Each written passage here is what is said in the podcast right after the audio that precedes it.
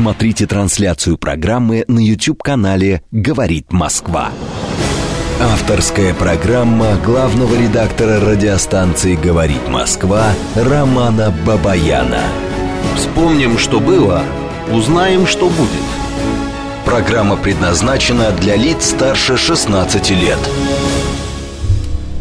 Столица России, Москве, 18 часов 6 минут. Это радио «Говорит Москва». Продолжаем работу в прямом эфире. Я главный редактор радиостанции Роман Бабаян. Здравствуйте все.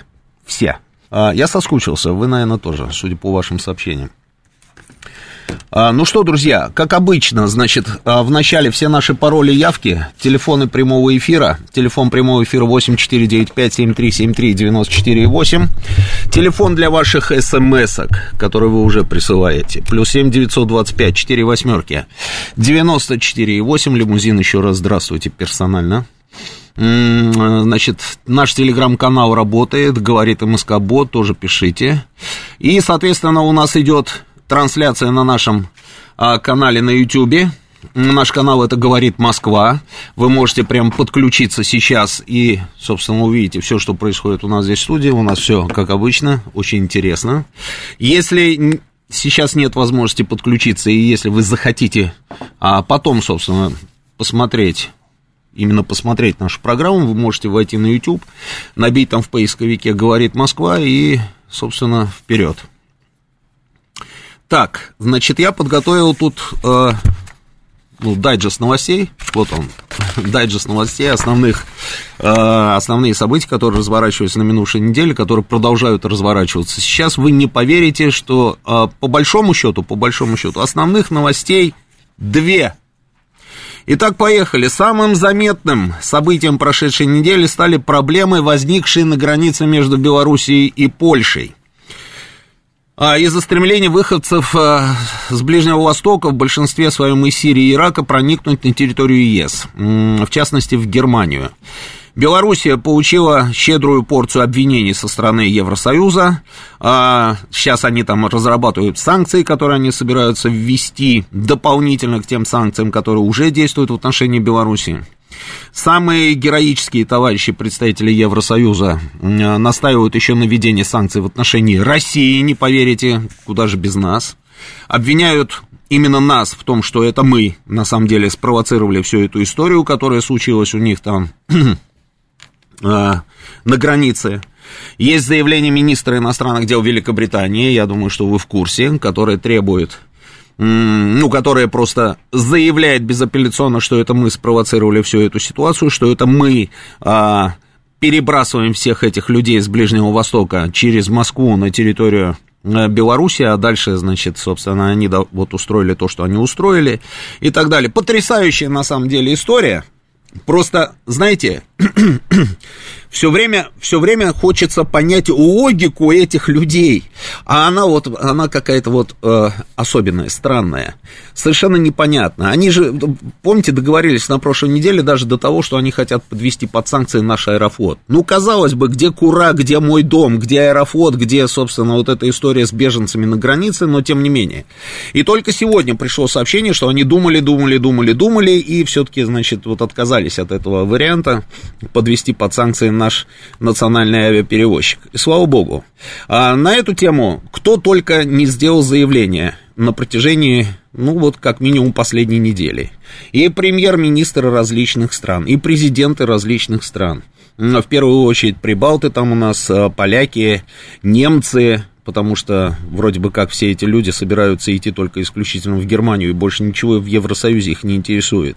И э, глава внешнеполитической службы ЕС господин Баррель выразил недоверие странам, предоставляющим транзит иммигрантам. Вот надо еще расшифровать, на самом деле, эту фразу. Недоверие странам, предоставляющим транзит иммигрантам. Каким странам? Ну, непонятно. Глава Еврокомиссии Урсула фон дер Ляйен вообще расценила приток иммигрантов как гибридное нападение. Но здесь она не оригинальна, потому что господин Дуда, это президент Польши, он тоже делал, и господин Моровецкий, премьер, да, польский, они тоже делали заявление, что это по большому счету чуть ли не нападение на Польшу, такого не было там последние 10 веков, грубо говоря, да. И Дуда тут вообще рассказал нам о том, что у него состоялся разговор со Столтенбергом, это генсек НАТО, и что Столтенберг попросил его сохранять, это я по памяти цитирую, да, мне кажется, близко к тексту, сохранять горячую линию для того, чтобы э, НАТО получало вовремя всю информацию на тот случай, если вдруг натовцам нужно будет действовать. Каким образом НАТО должны были действовать, что они должны делать, совершенно непонятно. При этом подчеркиваю, что речь идет не о военной какой-то там, я не знаю, операции, но тем не, тем не менее, да, НАТО это военно-политический блок, и в первую очередь, на самом деле, мне кажется, речь идет именно о военной операции. Если мы еще и вспоминаем о том, что там британские солдаты уже где-то там засветились на польской стороне. Но все это, в общем, какой-то, какой-то, э, какой-то, да не побоюсь этого слова, что там, идиотизм на самом деле. Потому что, ну, посмотрите, вы помните, когда там, вот буквально несколько лет назад, да, пару лет назад, наводнили просто эти самые беженцы, этот самый Евросоюз. Какими только тропами они, собственно, туда не проникали. И Балканский маршрут, вы помните, да, там, и через Грецию, и через Сербию, и через какие только можно было страны, они ползли в эту самую Европу. Они плыли туда на лодочках, на огромных кораблях, на каких-то там, я не знаю, плавсредствах, даже на покрышках от больших тракторов они добирались до Евросоюза. И Евросоюз их принимал. Где-то, где-то им приходилось отси, э, отсиживаться в каких-то лагерях, да, фильтрационных. Где-то их сразу перебрасывали в эту самую Германию. Я помню госпожу Меркель, это та самая Меркель, которая у нас еще, еще есть. Она еще есть, она же звонит российскому президенту и просит его, чтобы он каким-то образом решил эту проблему. Это удивительно. То есть их проблема, но решать ее должен Путин. Ну ладно, в общем, она звонит Путину. Это та самая Меркель, которая, помните, вот делала эти героические селфи в окружении молодых ребят таких, да, выходцев с Ближнего Востока. И она говорила, welcome, welcome, Германия всех примет. А мультикультурализм, помните это трудно произносимое слово? Германия всех приняла. Они говорили, что они ассимилируют всех что они интегрируют их в немецкое общество. Они выплачивали им пособия. То есть они, ну вот, вели себя вот ровно так. Когда мы задавались вопросом, ребята, а каким образом вы проводите сепарацию вот этих бесконечных потоков беженцев? Как вы понимаете на самом деле, есть ли среди этих беженцев а, люди, которые могут представлять угрозу, потому что ведь была же информация о том, что и боевики ИГИЛ проникают на территорию Евросоюза под видом этих самых беженцев и мигрантов. Вы каким-то образом можете, собственно, там на месте уже у себя во Франции или в Германии или еще где-то, да, понять, кто есть кто для того, чтобы принимать какие-то меры. Они говорят, мы все сделаем, мы все умеем, все умеем. Потом в какой-то момент, это я вам напоминаю, если кто-то забыл, они устали, они устали, беженцев становилось все больше и больше, больше и больше, больше и больше. Они устали и начали думать, что же со всем этим делать. Я помню замечательное совершенно предложение Франции, а, и итальянцы, по-моему, тоже, да, или французы только, ну, неважно, в общем, а, звучало это следующим образом. Мы поняли, что нужно сделать, чтобы остановить эти бесконечные потоки. И на вопрос, что именно, они говорили о том, что необходимо, значит, а, послать военные корабли к побережью, например, каких-нибудь североафриканских стран, и там просто уничтожить вот эти вот все плавсредства, на которых они, а, беженцы, значит, э, переплывают на территорию Европы. Просто уничтожить там.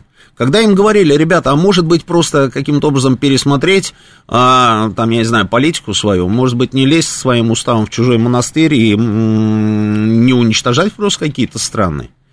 А, и тогда люди не будут оттуда убегать. Они говорили, не-не-не, это все другое, это другое. И вот сейчас а после того, как они приняли миллионы этих людей, всего 4 тысячи человек, это цифра, которая называлась, собственно, поляками, да, всего 4 тысячи человек сделали погоду.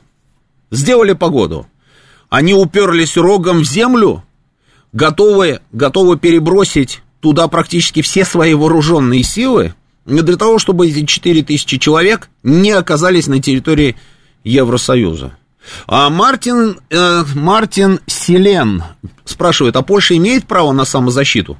Конечно, имеет право на самозащиту. А на Польшу кто-то напал? Господин Мартин Селен. Кто напал на Польшу? От кого защищаться? Четыре тысячи человек, еще раз. Среди них женщины и дети. А, я видел потрясающие совершенно кадры. Вот тот самый Евросоюз, те самые европейцы, которые нам рассказывали, что у них во главе угла всегда стоят какие-то вопросы гуманизма. Я видел кадры, как они берут ребенка, который каким-то непонятным образом оказался по эту сторону колючей проволоки, которую они там натянули, и выбрасывают его просто, перебрасывают его обратно на территорию Беларуси. Ребенка. Это те самые европейцы, на секундочку, которые, вы помните, как они выдавливали слезы у всех? А, тиражируя фотографию погибшего ребенка, которого обнаружили где-то на турецком побережье. Помните эту историю, да? Какая была массированная кампания. Я же ничего не придумываю, это же все было. В принципе, мы можем сейчас покопаться, вот я попрошу ребят, они сейчас покопаются, может быть, найдут вот эту самую а, фотографию. И вот точно такой же ребенок живой. Они его вот так вот берут и выбрасывают туда. Хопс, вышвыривают. Четыре тысячи человек сделали погоду. Я, если честно, просто не понимаю на самом деле. Вот просто не могу понять. А в чем принцип? А в чем идея всей вот этой вот истории?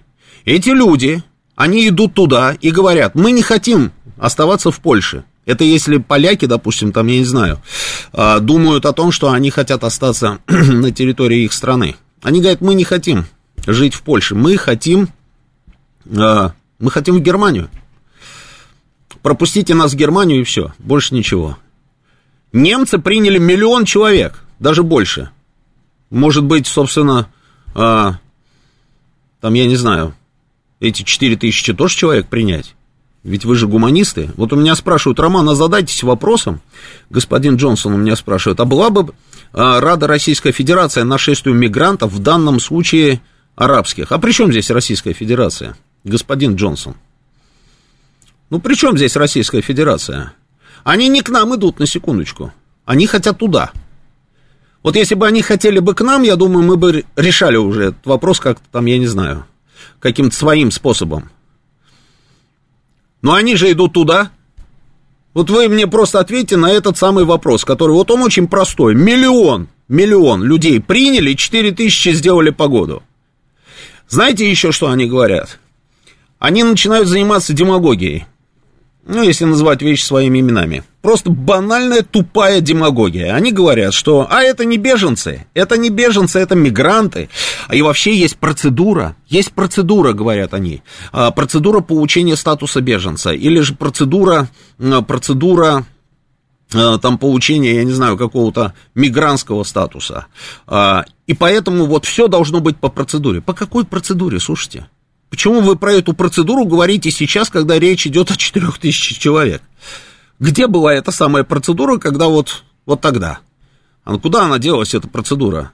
Возьмите 4000 человек, привезите их в Германию, и пускай немцы а, запускают эту самую процедуру. Пускай они берут, вот, подходят, допустим, Ахмед Абу Али, ты откуда? Я вот оттуда, из Ирака, отлично. А ты кто? А я вот жил там-то и там-то, да, и вот мне кажется, что меня сейчас могут убить. Угу, хорошо, мы рассмотрим ваше прощение, прошение, да. А, и если подтвердится, получите статус беженца со всеми, как говорится, там, вытекающими а, историями. Если нет, значит, давай, до свидания. Запускайте процедуру там, зачем издеваться тогда вот над этими людьми? Обвиняют Белоруссию? Ну, правильно, обвиняют Белоруссию, да. Ну и что?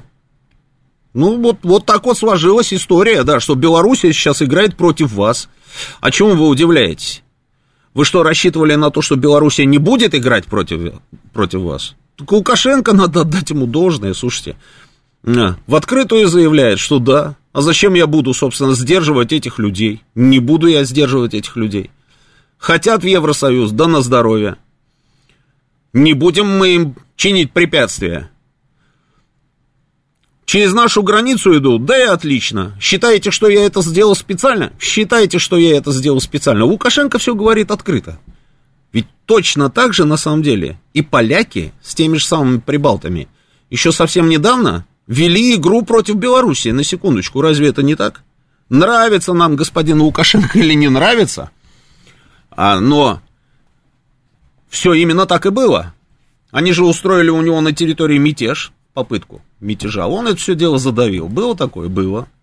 А с какой территории активно работали все ресурсы, которые поднимали народные массы на восстание? С территории Польши. Они же это говорили, они даже бравировали на самом деле этим. Они... Какая страна в первую очередь приняла там белорусскую оппозицию? То есть людей, которые считаются врагами Лукашенко. А вот ровно Польша и Прибалтика. Поэтому, ребят, если такое отношение к господину Лукашенко, то что это за тоже такая странная логика думать, что Лукашенко а, не пришлет вам ответочку? Как может, так и присылает.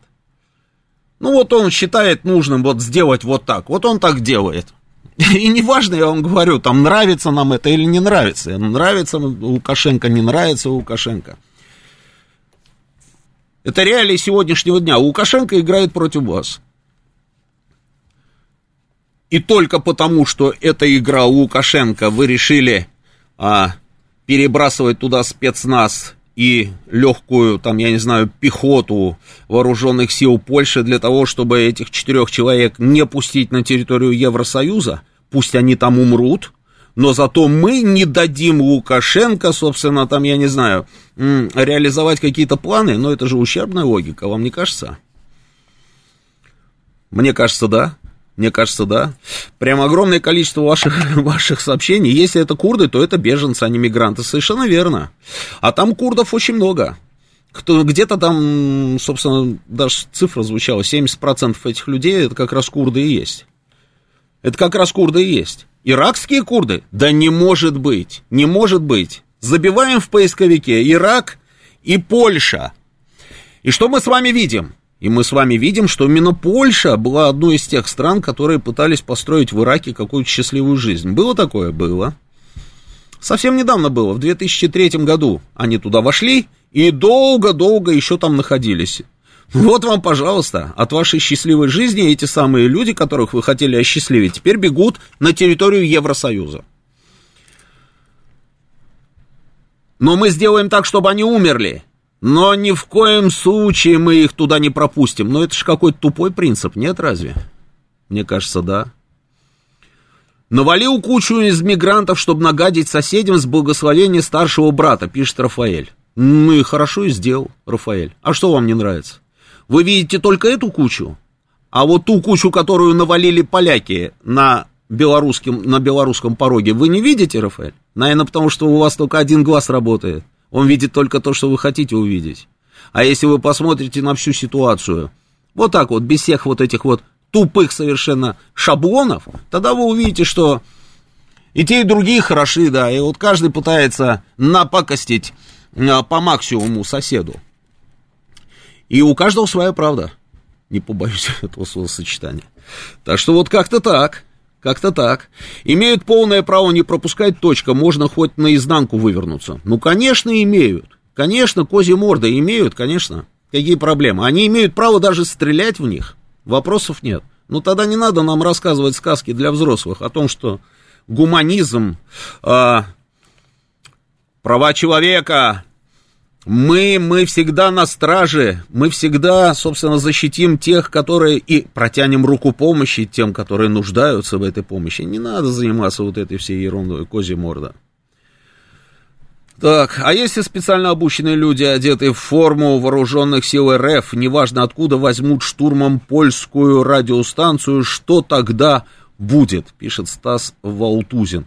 Спросите у немцев, у них есть опыт. Они знают, к чему все это приводит и что потом будет.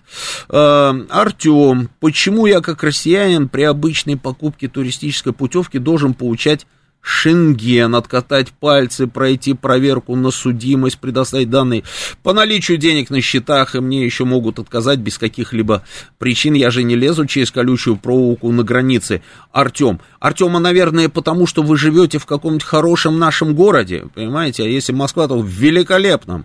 И вы знаете, что вы будете и дальше здесь спокойно жить, и ничего вам не угрожает. И вы же э, чувствуете себя здесь в безопасности, а эти люди нет. И они рассказывают рассказывают свои истории. И они говорят, как многие из них просто от ножей бежали, понимаете, от ножей. Вот, наверное, поэтому. Наверное, поэтому. Потом вы же не собираетесь, собственно, там, я не знаю, бежать куда-то и, э, там, я не знаю, за лучшей долей. Вам, наверное, здесь хорошо, раз вы покупаете туристические путевки в Шенген, правильно, и есть у вас деньги на счетах. А у них, наверное, нет. Может быть, поэтому, не знаю. Некоторые слушатели по утрам позволяют себе писать в части РФ, Рашка, очень неприятно читать. Это дозволительно, спрашивает у меня Сергей. Всех этих недоумков, Сергей, мы забаним, я вам обещаю. В нищете жить в России мигранты не хотят. Да, в нищете. Все живут в России в нищете. Это видно невооруженным глазом, особенно из окна нашей студии. Польша всю жизнь строит из себя жертву, народ богонот, так, 2097, э, э, это Анна, а по сути всегда была европейским провокатором. Вот даже спорить не буду, Анна, даже не буду спорить. Да, Лавров уже показал вам кино про их гуманизм, сколько можно возиться с этими, значит, 54,97. Еще раз вот подобное слово напишите, удалите вот это сообщение, значит, мы вас заблокируем. Мат недопустим, оскорбления недопустимы, и будем сразу всех а, безжалостно отправлять в бан. А что так Польша нервничает? Люди хотят в Германию, а не в Польшу. Я же вам говорю, они нервничают не по поводу того, что кто-то куда-то хочет. Они нервничают по поводу того, что у них, а, у них позиция такая, что если мы сейчас пропустим этих, значит, а, беженцев или мигрантов на территорию Евросоюза, это значит, что мы прогнулись под Лукашенко. Вот чем они заморочены, понимаете, да? А мне кажется, что ровно наоборот. Если бы они сказали, да окей, 4 тысячи человек, давайте мы их заберем, там разберемся. Разберемся, и пускай немцы сами решают, если эти люди хотят в Германии, пусть немцы сами решают, что с ними делать. Если они не нужны Германии, значит, Германия их депортирует. Вот и все.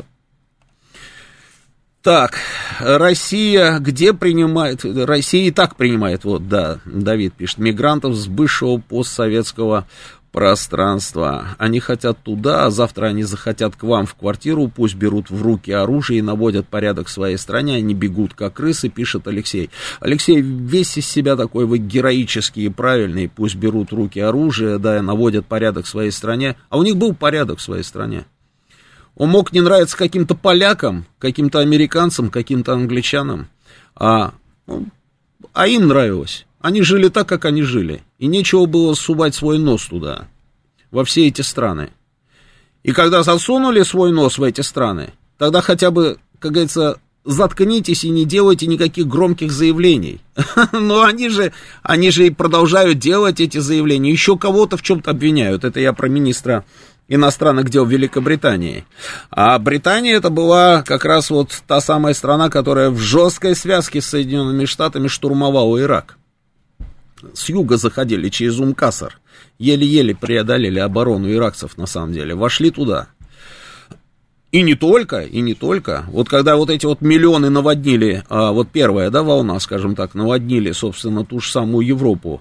Знаете, кто среди этих людей тоже был? Косовские албанцы, вы не поверите. Албанцы из Косово это ровно та самая страна, которая а, получила признание у них. Они дали ей независимость. Они уничтожали там сербов, поддерживая албанцев.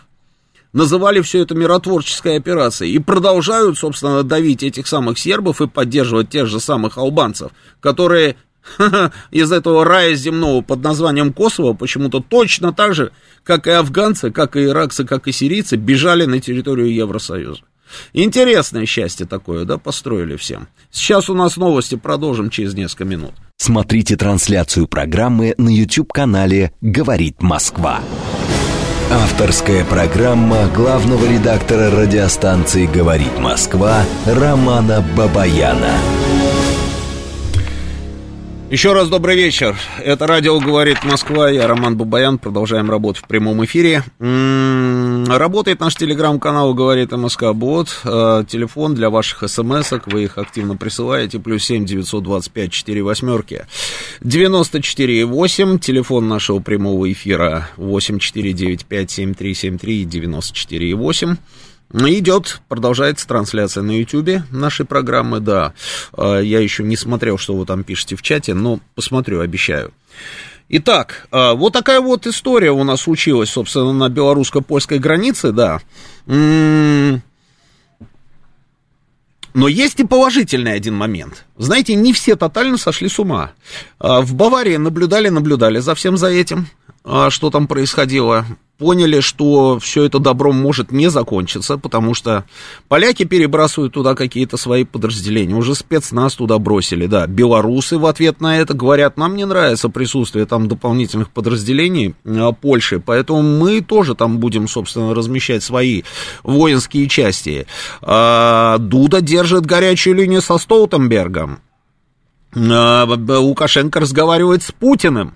И при, э, он заявляет, что при необходимости он обратится обязательно к России за защитой своих западных границ.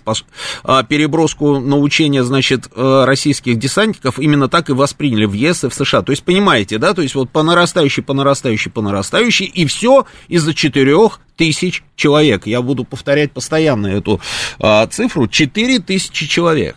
Вот деревенский м- парень у меня спрашивает в Телеграме, Романа, другие не попрут? Может, это начало коварного плана, страдают люди? Все может быть, деревенский парень. Все может быть. А, может быть и попрут.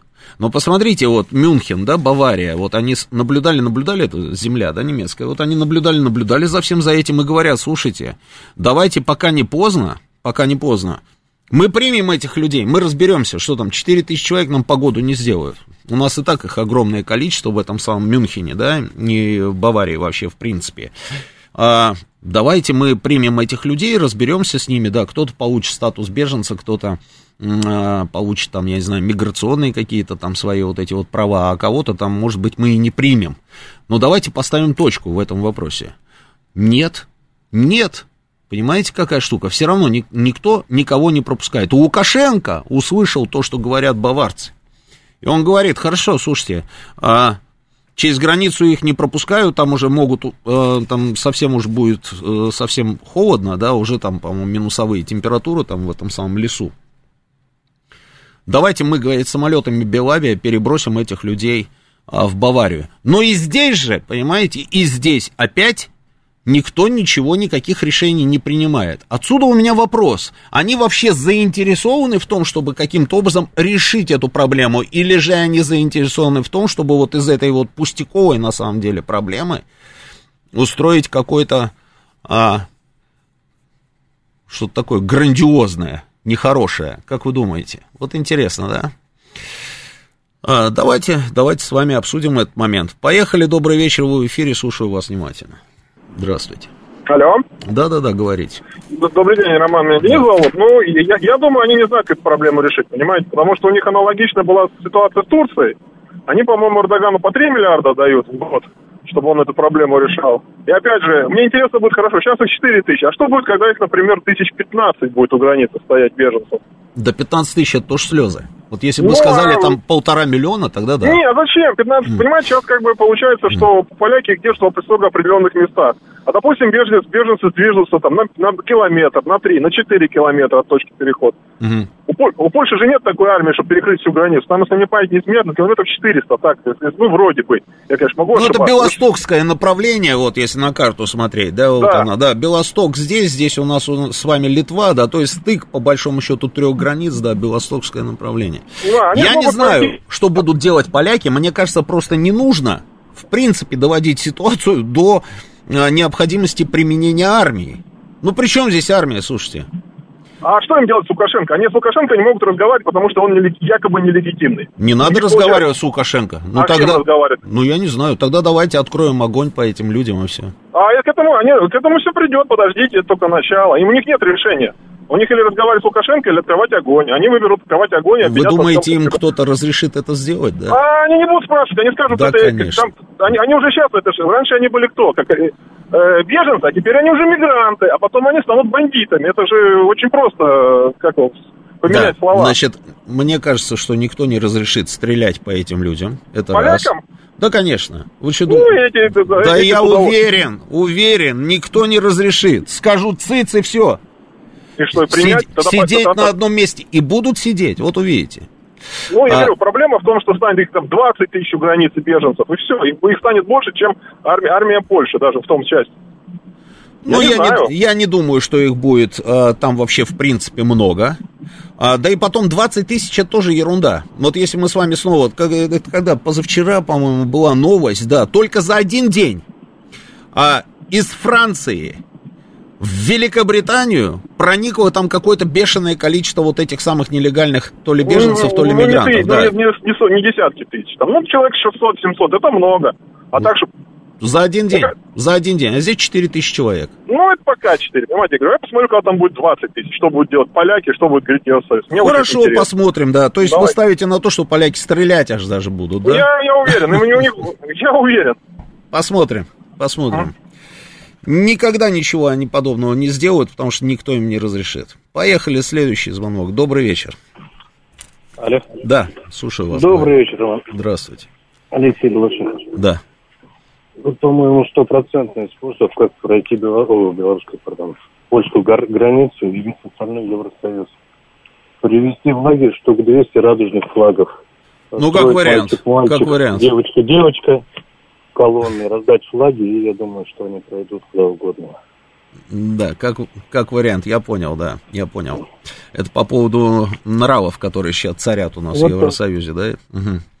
Михаил Три Семерки пишет, доброта к мигрантам это благие намерения, здесь скрывается большая политика. Часто мигранты служат элитам а, приобрести или сохранить власть. Например, в Штатах демократам, в Турции партии Эрдоган, в Германии сохранить власть партии Меркель. Они проиграли, теперь все мигранты а, не нужны. Это вы про то, что а, что-то изменилось, да? Ну, знаете, мне кажется, что ничего не изменилось. Вот на самом деле глобально не изменилось ничего. Да, где-то там какие-то прошли выборы, где-то теперь другие люди работать будут канцлерами и президентами, да. Но а, они же не отказываются от своих ценностей, вы помните, они очень любят это слово. Ценности, наши ценности, мультикультурализм, ценности, мы там все сделаем, это гуманизм и так далее. Они не отказываются, но одновременно с этим а, перебрасывают войска для того, чтобы вот как-то, ну вот, вот да, вот странно все это, очень странно. А, голосните, правы ли поляки или нет, пишет Нилс а, Майкл. А правы в чем? В чем правы? То, что они их не пропускают? Да не буду я голосовать на эту тему, это ерунда полная. Даже если вы мне намекаете на то, что проголосуют, что поляки правы, правы они в чем? В том, что они имеют право отстаивать собственные границы, конечно, имеют право, никаких проблем. Здесь никаких проблем. Они имеют право, да, защищать собственные границы. Но в этой ситуации, в этой ситуации речь не идет о защите границы, на них никто не нападает, там вооруженных людей нет. Они туда перебрасывают армию. И а, поляки это постольку поскольку, потому что просто Белоруссия не граничит с Германией, она граничит с Польшей, да. И вот э, эти люди идут через Польшу в Германию. А у Лукашенко теперь трудовая сила, значит, вернуть много мигрантов себе, выдать белорусские паспорта и на картошку, а, и на картошку, э, красота ведь это. Может быть, можно было бы им, собственно, отправить их на картошку, Олег, но они не хотят оставаться в Белоруссии. Они хотят в Германию. Наверное, потому что там условия хорошие. И там принимали всех, и пособия платили большие. Наверное, поэтому. А, Польша не только не соблюдает законы Евросоюза, но и показала, что не следует европейским ценностям гуманизма. Надо европейцам лишить их дотаций, пишет Иван Иванов. Ну вот я ровно про это и говорю. Так, Польша не может найти своего Сусанина, вопросительный знак. Проводили бы в Германию и не морочились бы, как маленькие, прям на самом деле. Дисконнект нам написал. А, ну, можно шутить, конечно, бесконечно на эту тему, да, но тем не менее, ситуация а, не рассасывается, и она, наоборот, становится все хуже и хуже. Следующий звонок, добрый вечер, слушаю вас. Здравствуйте, Роман Георгиевич Ростислав. Здравствуйте, Ростислав. А, Скажите, пожалуйста, вот в прошедшие дни могли бы мигранты выйти на польских пограничников на колючую проволоку, если бы белорусы специально не отключили контрольно-следовую полосу? И, по-вашему, они могут, могли это сделать? Да нет, конечно. Да, конечно, нет. Слушайте, вы прослушали, вы прослушали. То, И что а? белорусы, то, что белорусы а, делают это, может быть, даже и специально, я вполне себе допускаю. Но я, Скажите- понима, я понимаю, почему они это делают. Скажите, пожалуйста, А вы еще, не Роман понимаете, почему они это делают? А Вы допускаете, что это запоздалая месть Дрезденской резидентуры за то, что даже когда Ходекер был у власти в 88 они еще с Польшей не могли поделать, там было первое некоммунистическое правительство Мазовецкого уже. Вот. Еще Ходокер был власти в Восточном Берлине. А они вот кусали локти в Дрезденской резидентуре, все эти Александр Иванович, Владимир Владимирович, да, и ничего не могли сделать. И вот теперь они нашли возможность Польше отомстить. Вот. А главное, оттащить от власти право и справедливость. Ага. Значит, э, то есть это мы, да, все задумали, правильно я понимаю, Ростислав? Дрезденская резидентура. Ну хорошо. Ну даже если это так, Ростислав, а скажите, а почему нет? Почему Знаете, нет? Это, очень, это очень грязные методы, собственно говоря. Вы серьезно? Что... Да, алло. А санкции да. в отношении нашей страны вам не кажутся грязными методами? А, вставля... а в... Э, когда нам вставляют палки в колеса, а, даже тогда, когда они сами нуждаются в нашем газе, всеми правдами и неправдами, вам не кажется это грязными методами? А когда они подводят под санкции наши с вами предприятия, вам не кажется это грязными методами? Ну так вот, вот я не знаю, ну чисто по-человечески, или же вам грязными методами кажется только то, что мы делаем? знаете... Э, ну, давайте считаю, прямой ответ, вот мне прямой. Скажите, пожалуйста, мы могли бы стать такой же в Польше, если бы у нас был у власти, не пришел бы с описанным Литвенко при Бабахове, пришел бы один человек 22 э, года назад. Мы могли бы стать такой свободной демократической страной, как Польша. Вот. А Или мы, мы не сейчас не свободная демократическая страна? Нет, э, вы знаете, у нас не сменяемость власти, у нас по сравнению с... Нам очень далеко до Польши, нам А очень... кто вам сказал, что у нас должна быть сменяемость власти? С чего вы это взяли? Что это за ерунда такая? Ну, тогда я желаю полякам выстоять. Ну, поляки пускай выстаивают, конечно. Желайте. Только ответьте мне на один вопрос. Скажите, пожалуйста, грязные методы только наши? Или у них тоже бывают не совсем чистые методы? Как вы считаете, Ростислав? Ну, так, по-честному. Я считаю, я считаю, что грязные ага. методы наши, потому что наша власть ГБшная и недемократичная. А, понятно. Ну, вот я, собственно, даже и не сомневался в вашем ответе.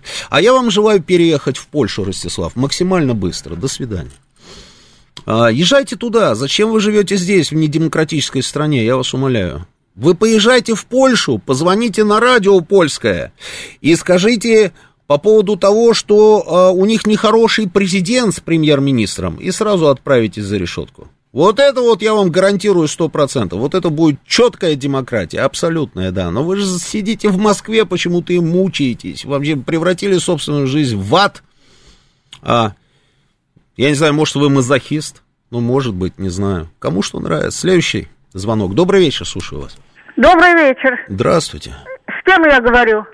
А с кем бы вы хотели поговорить? Я хотела с, с, поговорить с, с, с радиостанцией. Потому Давайте. что я слепая бабушка. Да. Я это самое... Поговорить хочу с вами со всеми. Давайте, давайте, мы вас слушаем. Вы попали как раз по адресу. Я давно слушала радиостанцию. Русское радио она была. Я ребенок, псковская бабушка, слепая.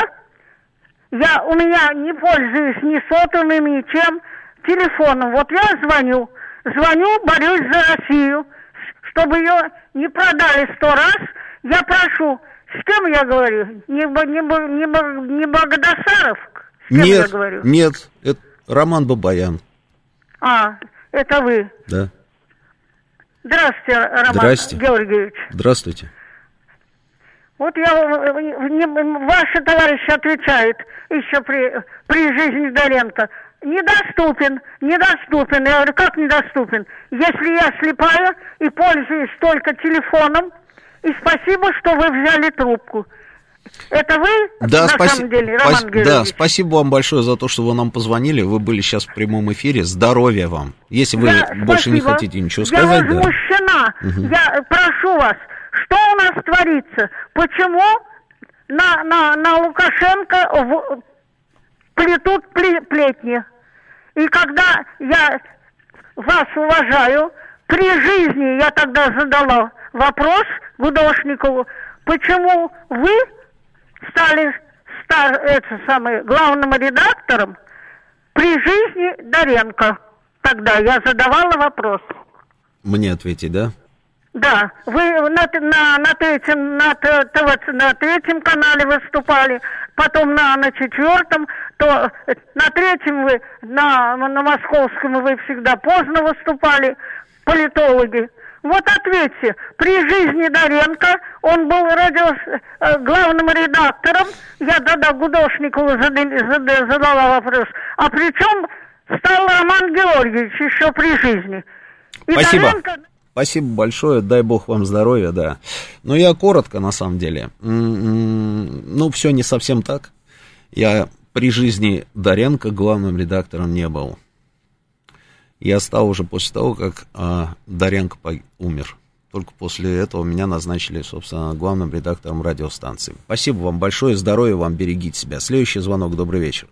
Здравствуйте, Павел Москва. Да, Павел, здрасте. Ну, ну насчет белорусов, э, ситуация на белорусско-польской границе, возвращаясь к изначальной теме, в принципе, у меня такое ощущение, что поляки попали в патовую ситуацию. То есть они действительно не очень знают, что делать. Не то, что не хотят, а ну, вот состояние Цуцванга, когда любой ход ухудшает ситуацию. Ладно, сначала мы уперлись, и уперлись из разряда пропускать не будем. Угу. И теперь уже, извините меня, шляхческая гордость, э, собственно говоря, пойти по наиболее правильному пути, с моей точки зрения, не дает. А вот смотрите, а ведь можно же признать ошибку на самом деле. Сделать, знаете а... что? Знаете, что сделать? А, убрать эту колючую проволоку, забрать этих людей, оказать им медицинскую помощь, накормить, обогреть, напоить, посадить в автобусы и перевести на немецкую границу, передать немецким властям. Вот и все. Ну, это я поэтому говорю, это да. наиболее логичное и правильное решение. Ну, Но есть такое понятие, как гордость. Именно из разряда есть два мнения, мое и неправильное. И когда это неправильное мнение оказывается правильным, я с пеной у рта продолжаю отстаивать свое ну, мнение. Ну тогда это уже не гордость, а самодурство. Ну, честное ну, слово. Я поэтому и сказал то, что, кстати говоря, характерная особенность, не знаю, нескольких поляков, вот у них угу. такое иногда проскакивает. То есть вот именно вот это вот чисто специфическое. Допускаю, может быть, может быть. Но а, подводить весь мир, собственно, там, я не знаю, к какому-то там столкновению грандиозному из-за того, что там кто-то там считает, а, что нужно дальше стоять в этой гордой позе, ну, да, ну, это как-то Ну, вспомните странно. начало Первой мировой войны, там, в общем-то, происходило тоже по-пустому, то есть, ну, по большому счету, вот каких-то глобальных, я имею в виду немедленно произошедших событий, просто, их просто не было.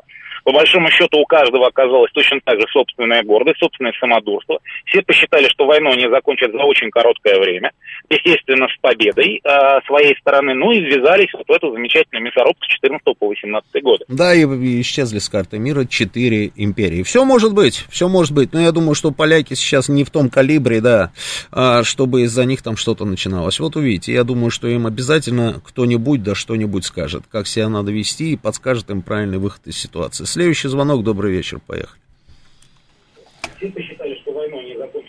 О, да, Алло. Слышу, слышу радио, да, если можно.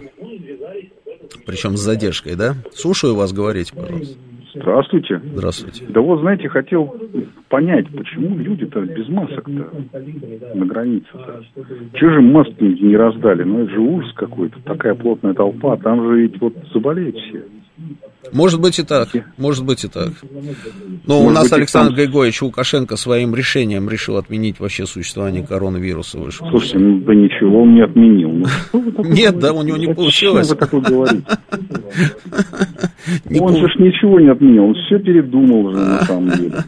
Ну, может быть, и передумал, да, я просто наблюдал там за Александром Григорьевичем Лукашенко, как он посетил больницу, в красной зоне сам снял маску, пообщался с пациентом, да, сделал заявление о том, что нужно два часа в день заниматься трудотерапией, и тогда никакой коронавирус тебя не возьмет. Бог ему судья, да. Следующий звонок, добрый вечер.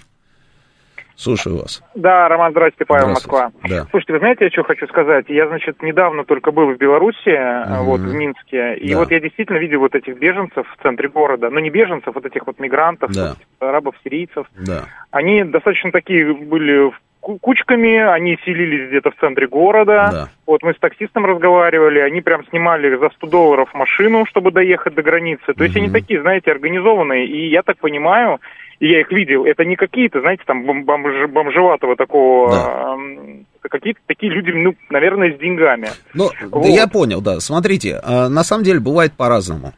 Мы же с вами знаем, а, ну вот по, по, одна из последних новостей, там под санкции хотят подвести в Евросоюзе гостиницу Минск, в которой живут, собственно, вот, э, как они говорят, вот эти самые люди. Но бывает по-разному, бывает по-разному. Значит, в беженцев и в мигрантов могут превратиться совершенно разные люди.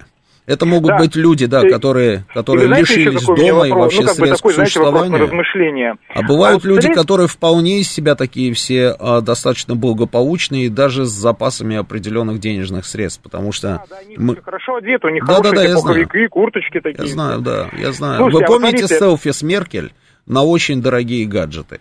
Да, да, да. Да, мы же тогда тоже задавались этим вопросом, что не очень они похожи на людей, которые потеряли все, да, правильно?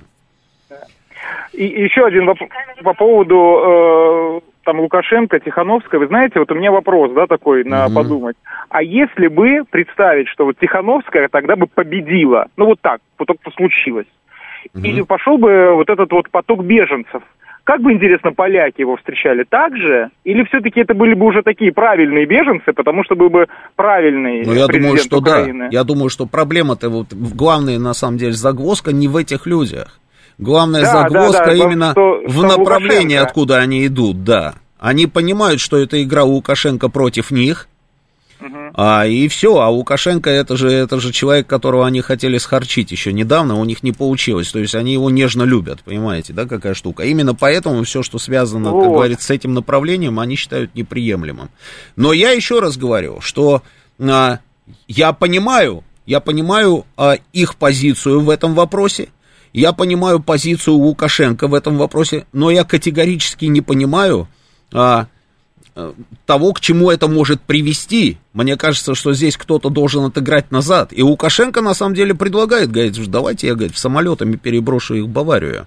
Так а он же самолет уже, по-моему, отменил эти, э, ну, вот, сажать этих беженцев из Ирака, из Сирии из Турции, да? Сейчас, по-моему, уже как бы все. Не, это турки, уже, это турки. Турки, значит, э, турки отменили вот эти вот, э, собственно, поездки Белавия, да, перелеты Белавия. А, это они, они ввели там под запрет. Но с самолетами это вообще идиотизм. Какая разница, слушайте, какими самолетами, кто откуда куда летит? Они могут через 26 стран там разных, там, пользуясь 28 там, различными авиакомпаниями, добраться до того же самого Минска. Самолеты это вообще ерунда полная. Ну, да. Есть несколько вариантов. Ведь можно было бы, допустим, вот вспоминали там господина Эрдогана, да, есть несколько вариантов. Можно было, допустим, как Эрдогану там в свое время предложить а, какие-то деньги. Вы помните, как он хорошо разыгрывал эту карту. Он говорил, слушайте, на моей территории бешеное количество этих людей, там из одной только Сирии. И да, да, турецкое да. государство тратит деньги, так не пойдет, говорил он. Поэтому, знаете, забирайте их себе. И вот они наводнили тогда Европу. И они пошли на переговоры с Эрдоганом. И предлагали ему деньги. Он просил одну сумму, там что-то в районе 15 миллиардов, они там торговались долго, там, ду -ду -ду -ду -ду, там договорились о каких-то деньгах, да, и он начал держать их на своей территории.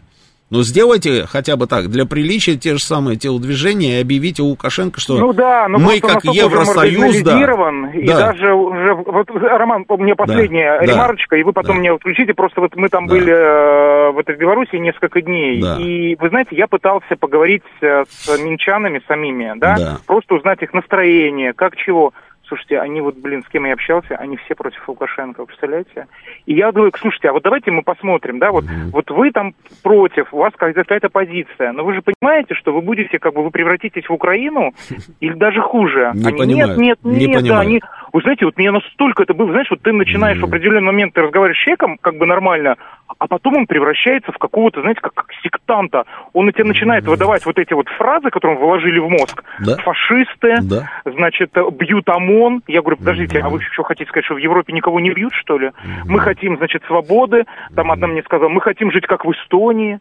Я говорю, слушайте, а вы сами были в Эстонии? Вы видели, как там живут вообще люди? Нет. Я говорю, а как вы можете хотеть жить, как в Эстонии, как вы не были в Эстонии? И вот знаете, я настолько был этим расстроен, то есть вот они после какого-то момента, и потом все, я не хочу с вами разговаривать, там он фашисты. Я говорю, что вы сравниваете Лукашенко с фашистами? У вас, говорю, пол Белоруссии, даже больше сожжено. Я говорю, вас сжигают в этих печах? Я не буду с вами разговаривать. Знаете, вот все, то есть он, он, они не знают, что дальше ответить, потому что дальше им информации не вложили. Понимаете, вот вложили фашист. Все. А почему фашист? Кого фашист? Добро то пожаловать них... в клуб называется. Да, Вы, видимо, да, да. первый вот раз столкнулись да, с такого рода сейчас... публикой. Но Мне мы, кажется... на самом деле, регулярно с ними общаемся, да, простите, ради бога, просто у нас время новостей, да. А, мы регулярно общаемся с такого рода публикой, да, и это, на самом деле, вопросы веры. Ты какие бы доводы, какие бы аргументы ты не приводил, если а, человек верит там во что-то там вот свое, да, в вашем случае там фашисты, Эстония и все остальное, да, ты его ничем не перебьешь, ничем, поэтому не надо терять время даже на разговоры с ним. Сейчас у нас новости, вернемся буквально через несколько минут. Смотрите трансляцию программы на YouTube-канале «Говорит Москва». Авторская программа главного редактора радиостанции «Говорит Москва» Романа Бабаяна. Вспомним, что было, узнаем, что будет – Программа предназначена для лиц старше 16 лет. В столице России, Москве, 19 часов 7 минут и 30 секунд. Это «Говорит Москва». Продолжаем работу в прямом эфире. Я Роман Бабаян. Телефон прямого эфира 8 495 7373 94 Телефон для ваших смс-ок. Плюс 7 925. 4 восьмерки 94 8. Работает наш телеграм-канал «Говорит МСК-бот». И продолжается, собственно, трансляция на YouTube. Заходите на YouTube, подписывайтесь на нас, э, ставьте лайки, дизлайки. Сейчас вот мы откроем, посмотрим, что вы пишете. Сейчас я попрошу ребят, да, откройте мне сам трансляцию, я посмотрю, что пишут нам в чате. А, быстренько пока, собственно, зачитаю еще некоторые ваши сообщения. А, все, так, убрали сообщения, ну ладно, давай. О, много всего, да много всего. А, когда по WhatsApp можно будет писать сообщение, дескать, так понятно. Почему на YouTube нет вашего эфира в онлайн целиком, а только кусками, отдельными передачами? Неудобно же. Я не понял, что имеется в виду. Мне кажется, что это не так. А, что молодцы поляки, по закону действуют они по понятиям, как наши царьки, пишет Михаил Мишустин. Вообще, Михаил Мишустину надо было, конечно, вот как-то нам в Красную книгу занести этого нашего слушателя, да, он такой вообще у нас оригинальный парень, хотя, может быть, и не парень. Ну ладно. Полякам рано или поздно прилетит в обратку, только в разы больше. Полудурки не понимают, пока не понимают, Юрий Петров. А, сельский, что так, так, так, так. Лиза Смирнова, какой замечательный пропагандист Бабаян. Ну, вы тоже стремитесь к тому, чтобы быть где-нибудь, хоть в какой-нибудь сфере, тоже замечательной. Удачи вам. Не свозил бы Лукашенко э, в Беларусь бедолаг-мигрантов, не было бы проблемы, никто не перебрасывал бы ребенка назад в Беларусь. А, действительно, Александр Мельник, да, да. А может быть, чуть глубже копнем, нет? Ну, давайте глубже копайте. Ну, что вы-то на самом деле там, господи, зациклились там на Лукашенко и Белоруссии? Где он взял-то этих бедолаг-мигрантов? Александр Мельник, напишите мне, где он их взял?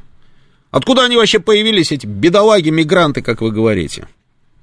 Если бы их не было, он бы не свозил бы, точно совершенно. Но они же есть. А почему они есть? А вот здесь уже нет, да, Александр Мельник? Здесь у вас, как у нашего вот того слушателя тоже, одноглазого, который одним глазом только смотрит и видит то, что, только то, что хочет увидеть. Да, вот идет у нас эта картинка, да, вот они стоят, эти люди. Да, насколько я понимаю. Э, ну да, вот вертолеты, колючая проволока, здорово. Где спецназ, который лежит? Где, где они, где они там в окопах там спрятались? Или, может быть, вообще там где-то, там, я не знаю, э, в лесу, в лесу замаскировались под местность. Ну, вот колючая проволока, вот они, эти люди. В общем, 4 тысячи человек. Да. Привет из Ялты, вам тоже привет. Почему нельзя просто эти 3 тысячи, это я вот как раз об этом и говорю, принять в Европе. А, к... Да. Ну ладно. Если Лукашенко свозит этих мигрантов-халявщиков в Беларусь, то пусть сам расхлебывают эту проблему. Не, Мельник, так не получится. Они будут расхлебывать, вот увидите. Они будут расхлебывать, Лукашенко не будет расхлебывать. Как бы вам не хотелось обратного. М-м-м, да, и приглас... пригласите Платошкина. Узнаете адекватную оценку ситуации. Да, обязательно узнаем. Да, поехали. Добрый вечер. Здравствуйте. Здравствуйте. Меня Здрасте, Анна. Анна. Как ваши дела?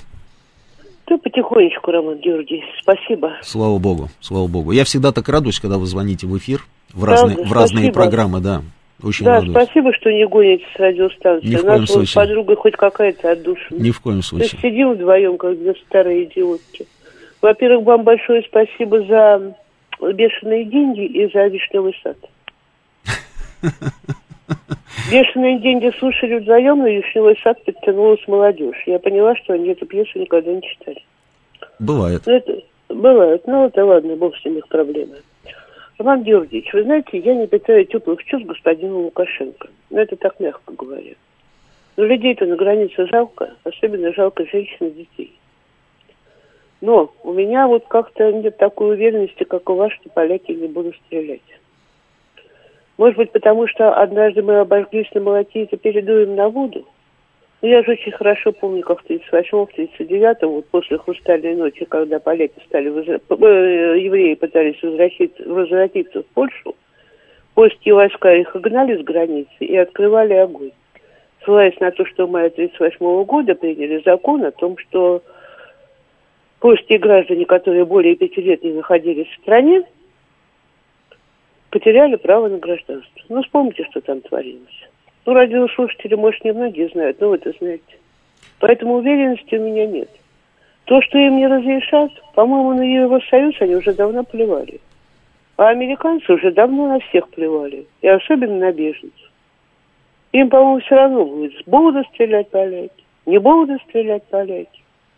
Мне кажется, вот такая ситуация. Но это тоже полбеды. Мы вот с подругой слушали одну из немецких радиостанций. Ну, просто чтобы навыки языка не потерять. Вот очень хорошая, нет, приличная радиостанция, ну, то есть это не желтая пресса, нет, Мгм. это, это не вы, это достаточно приличная пресса. Мгм. И вот диктор, значит, ну, ведущий рассказывает. Масса, фон, флюкт, э, ну, неважно. Линген. Линген. Ой, господи, что ж я заикаться стала, а? Линген. И я говорю, говорит, слушай, я что, мне показалось? Он, говорит, он говорит, масса беженцев. Да нет, говорит, дорогая, тебе не показалось. Вот сколько мы слушаем немецкую радиостанцию, сколько я читаю германоязычные газеты, никогда немцы себе не позволяли о больших скоплениях народа говорить масса. Вот, ну, с определенного времени, с момента пропаганды геббельсовской, никогда не позволяли себе такое. И вот опять то же самое. Ну вот то же самое. Вот масса беженцев, эти не, лю- это не люди, это какие-то массы. Вот они обезличены, они просто массы. Ну что, черного кобеля не отмоешь до бела, что ли? Относится, кстати, ко всей Европе, не только к немцам. Анна, я здесь в пятницу э, на НТВ в своей программе показывал ролик, который транслируют некоторые немецкие телевизионные каналы. А, ну, это, конечно, удивительный цинизм, просто невероятная история. Знаете, Мы видели а, вашу программу. Видели, да? Да, Только- конечно. Да, вот этот Ну, вот конечно, сарказм. Естественно, мы ее видели. Да, вот этот сарказм, вот это вот, вот эта издевка, да, с которой они обращаются к этим людям, которые стоят на границе сейчас и ждут пропуска на их территорию. Приходите, вы в наших лагерях а, будете чувствовать себя очень хорошо, как дома, особенно если вы у себя дома сидели в тюрьме. И показывают вот эти лагеря, которые они приготовили для этих людей. Конечно, эти лагеря э, кое-что напоминают, да, да.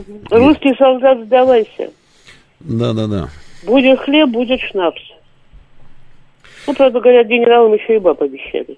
И сигареты, как генерал Баласову, не знаю. Мгм. Нам не обещали. Мгм. Ну, в общем, как-то мне все это очень не нравится. Особенно не нравится, что там женщины и дети. Хоть бы этих пропустили. Да, ну, никак- неужели Германия не может подогнать несколько автобусов? Германия может, но не хочет. Хотя, видите, не вся Германия, потому что Бавария говорит, давайте присылайте этих людей к нам. Да Бавария всю жизнь не принимала этих э, мигрантов. Вы помните, как премьер-министр Баварии приехал и два автобуса этих Да, совершенно мигрантов верно. привез обратно Меркель? Да, совершенно Берлин. верно. Да, да, к ее дому. Да, совершенно Да. верно. Сказал, забери их, фрау Меркель. Ну, в общем, не знаю, но всем мне это очень не нравится. А если Германия не, не хочет, тогда чем Меркель звонит Путину? А Вы обратили Вроде внимание, Анна, что как глупая. только у них что-то там где-то как-то вот какая-то проблема, они все время звонят Путину. Ну, все время. И не только Меркель. Французы звонят Путину. Это у них может быть национальный спорт какой-то. Роман Георгиевич, а когда было по-другому-то? Вот когда было по-другому при моей жизни? Как что-то, так давай Россия или Советский Союз, неважно. Да. Спасибо большое, Анна. Спасибо, берегите себя. А ответ Путина у нас есть по поводу всей этой ситуации? Давай запустим его. Путин... О том, что происходит да. на польско-белорусской границе, я лично узнал из средств массовой информации. Никогда не обсуждал этот вопрос с Лукашенко раньше. Только вот когда возник этот кризис, мы с ним дважды по телефону говорили. Поэтому, когда мы слышим заявление или обвинение в наш адрес, хочу всем сказать, ну, займите своими внутренними проблемами. Не перекладывайте ни на кого свои собственные вопросы, которые подлежат решению вашими ведомствами соответствующего направления. Но мы готовы всячески способствовать этому, если, конечно, от нас здесь что-то будет зависеть. Ну а почему тогда, на ваш взгляд, Россию с высокого или достаточного уровня обвиняют в том, что она чуть ли не участвует в этом миграционном кризисе? Санкции, вы сказали, нам грозят снова новыми санкциями. Если будут эти санкции, какой наш ответ? Послушайте, я уже сказал, мы абсолютно не имеем к этому никакого отношения. Просто совсем. А почему э, кто-то об этом говорит? Но это на их совести. Это просто желание с больной головы на здоровую проблему перевести. Они сами в этом виноваты. Я сказал, почему. И по политическим, по военным, по экономическим соображениям. Сами создали условия для того, чтобы тысячи и сотни тысяч людей к ним поехали. А теперь ищут виновных, чтобы снять с себя ответственность за происходящее событие. В чем здесь наш аэрофлот? Хоть один самолет аэрофлот кого-то перевез? Нет понятия об этом, я ничего не имею. Понимаете? Но, наверное, кто-то мог воспользоваться этим самолетом через эти страны переехать. Мы-то здесь при чем? Э, повторяю еще раз, это желание снять с себя ответственность за те события, которые сейчас происходят. Да, так и есть. Так и есть. Мы-то тут при чем? А, но мы всегда при чем. Мы всегда причем, а, как говорится, только ленивый, ленивый а, э, в последнее время там не обвиняет нас во всем абсолютно. Замерзают они, запустив там свою эту зеленую энергетику, не продумав на самом деле пути отхода. Мы виноваты. А, там с беженцами проблема, да, уничтожили там несколько стран. Построили счастливую жизнь, бегут оттуда люди. Мы виноваты. А, коронавирус, я удивлен, почему обвиняют Китай, а не нас. Здесь они не доработали. Ну, поэтому, собственно, президент все время удивляется, а я уже на самом деле ничему не удивляюсь. Сергей Алексеевич, добрый вечер, слушаю вас. Добрый вечер, Роман. Здравствуйте.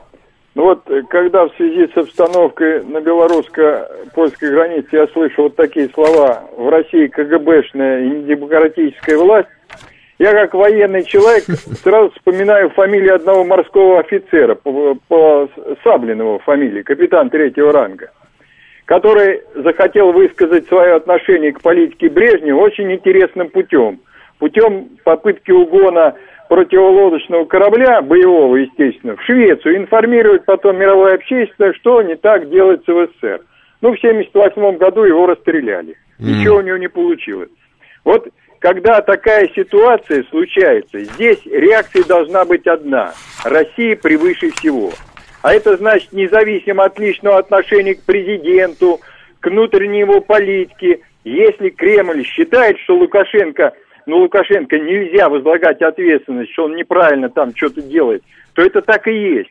Ну, что неправильно сказал президент, когда задает вопрос, откуда все эти мигранты взялись?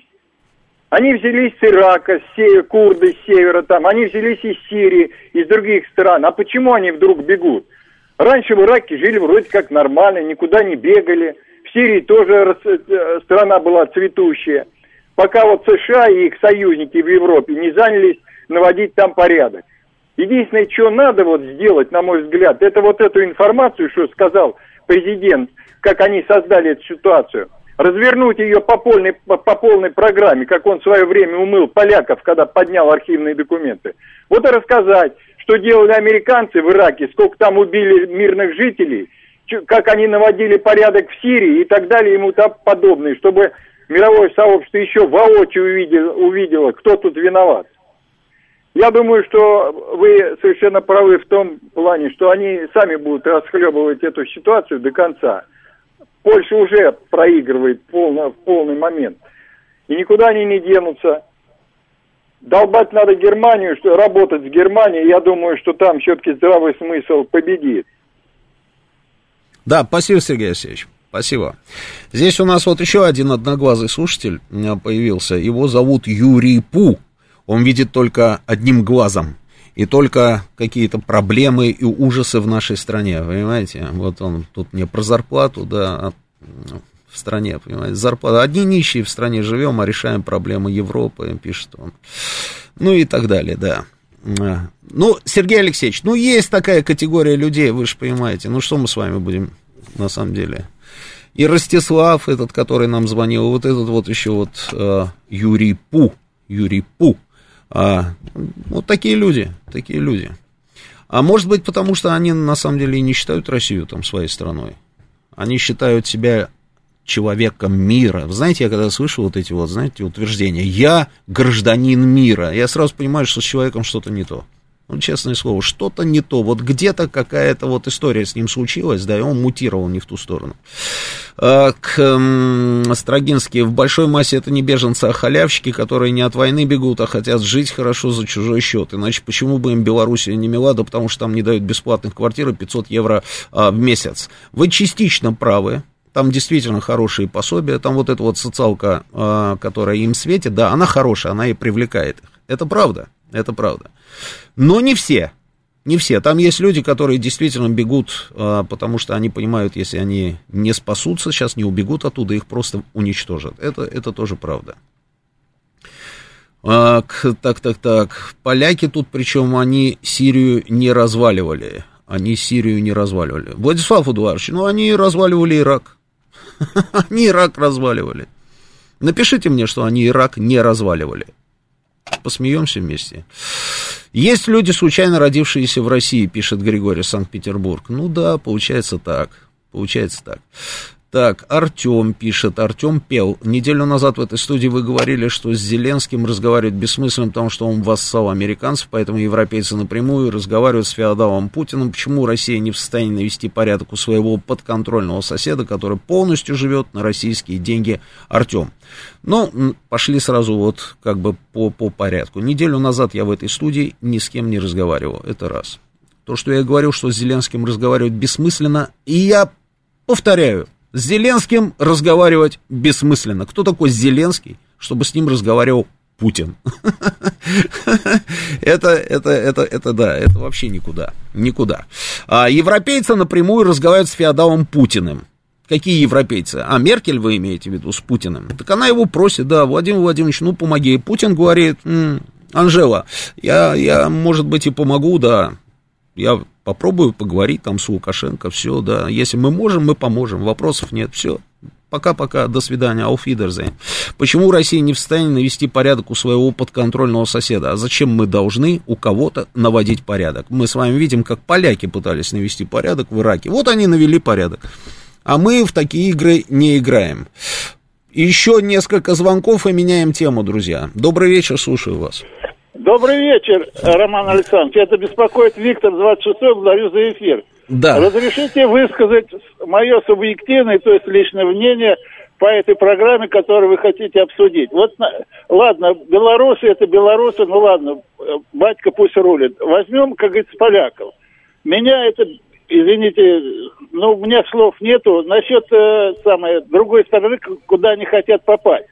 600 тысяч человек погибло, и они там еще там нам какие-то тут, знаете, козни или еще там что-то такое, понимаете, э, это самое, строят. В Америке, наверное, в три раза меньше погибли за всю войну. А, значит, еще, э, еще наши памятники уничтожают. Ну, поимели совесть. Хотя у них совести, знаете, кот Нет, наплакал. Совесть, наоборот, у них стопроцентная. Да, Ни разу не есть, пользовались. Только, есть только в твою сторону. Ну, ребята, ну сколько же можно хулиганить, а? Все это как аукнется, так и откликнется. Спасибо. Да, так и есть, так и есть.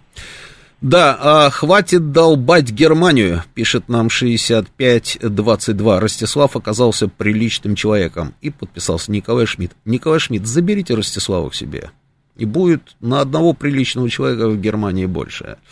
Так Ирак давно был, пишет Владислав Эдуардович. Тех беженцев нет уже. Да вы серьезно, Владислав Эдуардович? Ну, что значит, что вы вообще просто даже приблизительно не представляете, что из себя представляет сегодняшний Ирак. Кстати, тут приехал в Москву, вернее, должен приехать в Москву человек, который работал а, в Министерстве информации Ирака и, а, а, как это называется, ну, был нашим сопровождающим. Мы называли такого рода людей искусствоведы в погонах. Он сопровождал нашу съемочную группу. И когда вот эта вот вся история случилась в Ираке, я ему помог устроиться в нашу компанию, которая еще там работала на тот момент, Технопром Экспорт. Потом Технопром Экспорт заморозил там строительство теплоэлектростанций, и, э, ну, я опять ему помог устроиться в наше представительство э, в Ираке, представительство Лукойла. И вот он там благополучно там все эти годы отработал, вот сейчас э, приезжает в Москву, мне очень интересно будет с ним поговорить, и он мне все расскажет, как они теперь счастливо живут. За, за, просто, просто я думаю, что он будет, я не знаю, рад со мной поделиться собственным счастьем. Добрый вечер, слушаю вас. Алло, добрый вечер, Николай. Да, Николай, здравствуйте. Это не на 2-3 года назад, когда Ирак там было все дела, а на полгода назад. Из-за чего э, Белоруссия ополчилась на Лукашенко? Из-за того, что он посадил самолет Протасевича, да? Вы имеете Они... в виду, почему Польша ополчилась? Ну ладно, я понял, да. Не Беларусь, а Польша, да. Да, да, да. да. Я да. извиняюсь. Угу. И вот, грубо говоря, из-за этого самолета вся, все и понеслось. Потому что, ну, батька угу. просто показывает, извиняюсь, Лукашенко, не батька, а Лукашенко, показывает Кузькину мать угу. э, полякам и немцам. Ну почему полгода назад э, тысячи э, не шли э, туристов из Ирака и отовсюду через Белоруссию к польской границе. Вот объясните мне, почему они тогда не шли, а тут резко пошли. Спасибо. А что объяснять? Я же вам уже говорил. Я допускаю, что белорусы это сделали специально. Да. Ну, 100%. ну и что? Ну так э, ну, что? что? Ну пусть они расхлебываются, причем здесь мы. Мы вот здесь вообще ни при чем. Да. да, мы вот здесь вообще ни при чем. России отойти в сторону и посмотрим, как Лукашенко выкрутится из этой истории. Не, вот в сторону нам отходить не надо. Зачем? Это неправильная тема. Если мы с вами отойдем в сторону, а, и что мы потом получим? Мы получим, мы, получим, нет, мы получим, что они схарчат на самом деле Белоруссию и превратят ее во вторую Украину, что ли? Вы этого хотите? Нет, я Мало нам вот этой Украины одной, да? Вот этот я труп, сейчас, нет, прикованный к нашей ноге, который мы таскаем за собой уже 7 лет. Ну, будет Лука... два трупа, нам это надо? Нет, хватит. Не... Он переборщил. Ну, он переборщил, но это в лучшем, э, все равно лучше, чем э, те люди, которые в, э, возглавляют Украину. Нет, да, про Украину да, сто процентов. Сто процентов лучше. Сейчас нужно разрулить с этими беженцами. Почему полгода назад они массово не шли? Так, опять 25. Все, спасибо. Я вам говорил, а, что уже отвечал на этот вопрос. Так, меняем тему. Меняем тему, но вначале, а, вот у нас уже ведущий новостей, да. Ну, давайте я зачитаю буквально еще несколько ваших сообщений. М-м-м. Подавятся они, батька сам их сожрет. Ну и молодец, батька, сожрет, значит сожрет. Мастер пишет, как мы ни при чем. Лукашенко пообещал перекрыть наш газ, он ставит нас в позицию ненадежного поставщика. Мастер, вы не в курсе, я вам расскажу. А, Белтрансгаз. Белтрансгаз, то есть э, вот эта вот самая труба, по которой идет газ. Батька ничего не сможет сделать и он не будет ничего делать. Он сделал это заявление, что я перекрою вам этот самый транзит газа, но он никогда этого не сделает. Потому что это наша с вами собственность. Это собственность Российской Федерации. Белтрансгаз. Вначале были 50% взамен на льготные цены на газ, а потом и остальные 50% белорусское государство отдало а, эту историю всю а, нашему «Газпрому». Поэтому это наша собственность. Батька может делать эти заявления, но ничего такого в реальности не сделать. Час новости, после новостей меняем тему. Смотрите трансляцию программы на YouTube-канале «Говорит Москва». Авторская программа главного редактора радиостанции «Говорит Москва» Романа Бабаяна. 19.35 в Москве, это радио «Говорит Москва». Продолжаем работать в прямом эфире. Я Роман Бабаян, главный редактор радиостанции. Телефоны прямого эфира 8495-7373-94-8, вернее, один телефон, да? Телефон для смс-ок а, плюс 7 925 4 восьмерки 94-8. Работает наш телеграм-канал «Говорит МСК-бот». И продолжается трансляция на YouTube. Подписывайтесь на наш канал, а, ставьте нравится, не нравится в любом случае, в общем, одним словом, да. Смотрите, что у нас происходит в студии, мы с вами общаемся, идет трансляция.